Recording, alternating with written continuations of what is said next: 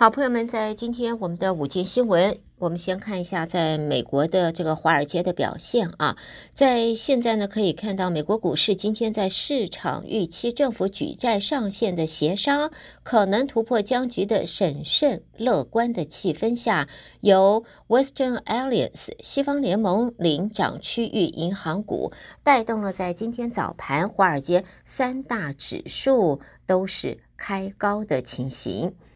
好，美国的新闻，我们下边看到的是佛罗里达州的州长 DeSantis，他表示要派遣他们州内大约一千名执法人员，连同飞机、船只还有无人机的前往我们德州南部来来做边境治安的维持。分析则说呢，呃，桑蒂斯的这一个大费周章协助外州，估计也是为了要争取在保守派选民对他的支持，准备要争夺二零二四年的总统提名。根据在佛罗里达州州府的说法，这个部署完成之后，我们德州边境的小镇 Del Rio 以及 Rio Grande Valley。都会各自有五十名来自佛罗里达州的公路巡警、十名狩猎监督官、十名刑事调查员驻守，暂定安排会维持三十一天。除了这次行动之外，德桑蒂斯上个礼拜也签署了移民法案，限制。在佛罗里达州政府向没有合法居留权的移民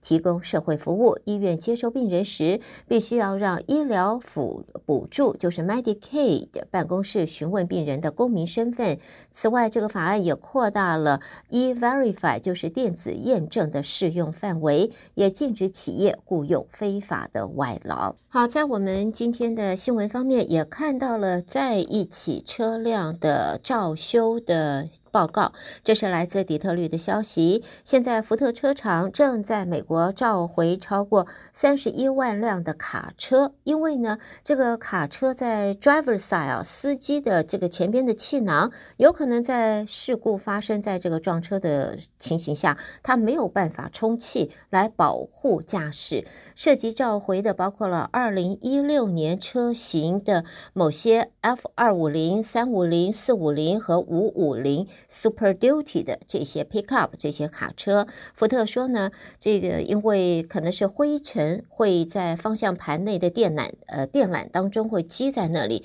而中断了这个在电线方面的这个讯号连接。福特说，目前还不清楚这个问题导致的任何撞车或者受伤的事故有没有这样子的问题导致，目前不清楚。而在 Dealers 啊，这个福特的经销商会免费的为车主更换。呃，方向盘的接线组件，车主呢会从七月五号开始接到通知，所以希望我们的朋友们注意，如果你是开的是福特的 Pickup 的话，是刚才谈到的二零一六年的车型 F 二五零、三五零、四五零、五五零，都请你特别的、特别的注意，车主有可能会听到方向盘内部发出一些咔啦咔啦或者噼里啪啦的声音，或者方向盘的开关和喇叭。你没有办法工作啊，可能还会看到有这个 airbag，我们讲说安全气囊会有警告灯通知车主这个车子有问题了，所以提醒大家在这一方面，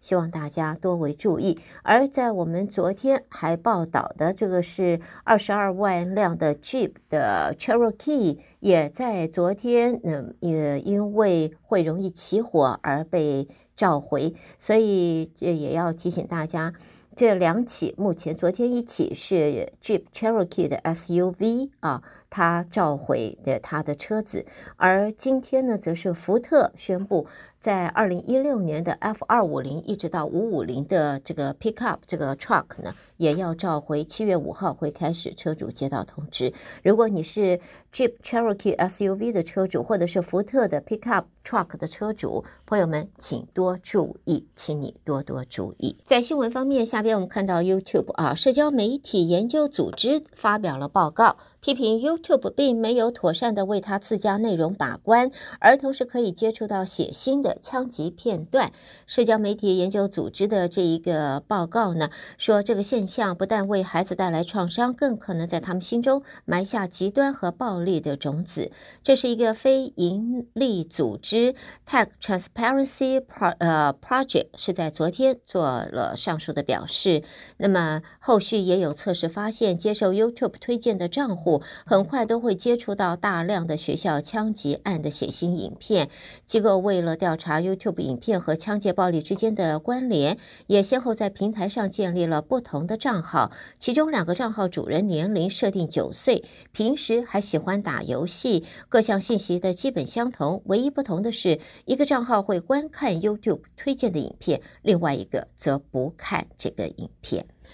好，其他方面的新闻也看到，伊朗和俄罗斯在今天签了协定了，建设连接俄罗斯到波斯湾和印度的国际南北运输走廊最后一部分。那么，在德黑兰签订的协议要求俄罗斯和伊朗合作，在伊朗和亚塞拜然之间的这个阿斯塔拉过境点与伊朗北部城市之间建造一条一百六十四公里的铁路。现在呢，伊朗总统。表示，伊朗和俄罗斯的关系是具有巨大潜力。双方最新的协议是伊朗伊斯兰共和国和俄罗斯联邦合作道路上的重要战略步骤。接着呢，也看到呢，就是设在爱沙尼亚首都呃的北大西洋公约组织网络防御中心，在今天指出，乌克兰已经加入了这个中心。基辅则说，这个举动是朝取得北约会籍之路前进一步。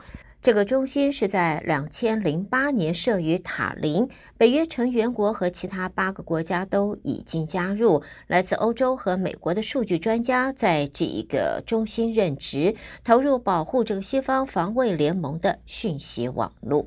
好，新闻方面也看到呢，就是中国欧亚事务特别代表李辉现在已经抵达了基辅。乌克兰总统泽伦斯基也在今天预料就会接见李辉。中国现在试图调停俄罗斯乌克兰的战争，因此呢，派李辉推动相关的工作。在现在，李辉抵达了基辅，展开与乌克兰当局两天的会谈。这是他欧洲行的一环，他的目的就是在推动中国所提出的俄乌冲突的解决计划。在中国国家主席习近平与泽伦斯基通话的三个礼拜之后，李辉成为自从俄罗斯去年二月全面入侵乌克兰以来，抵达基辅的最高层中国外交官员。好的，朋友们，这是带给大家在今天我们的午间新闻。午间新闻由胡美健在这为朋友们翻译、编辑、播报。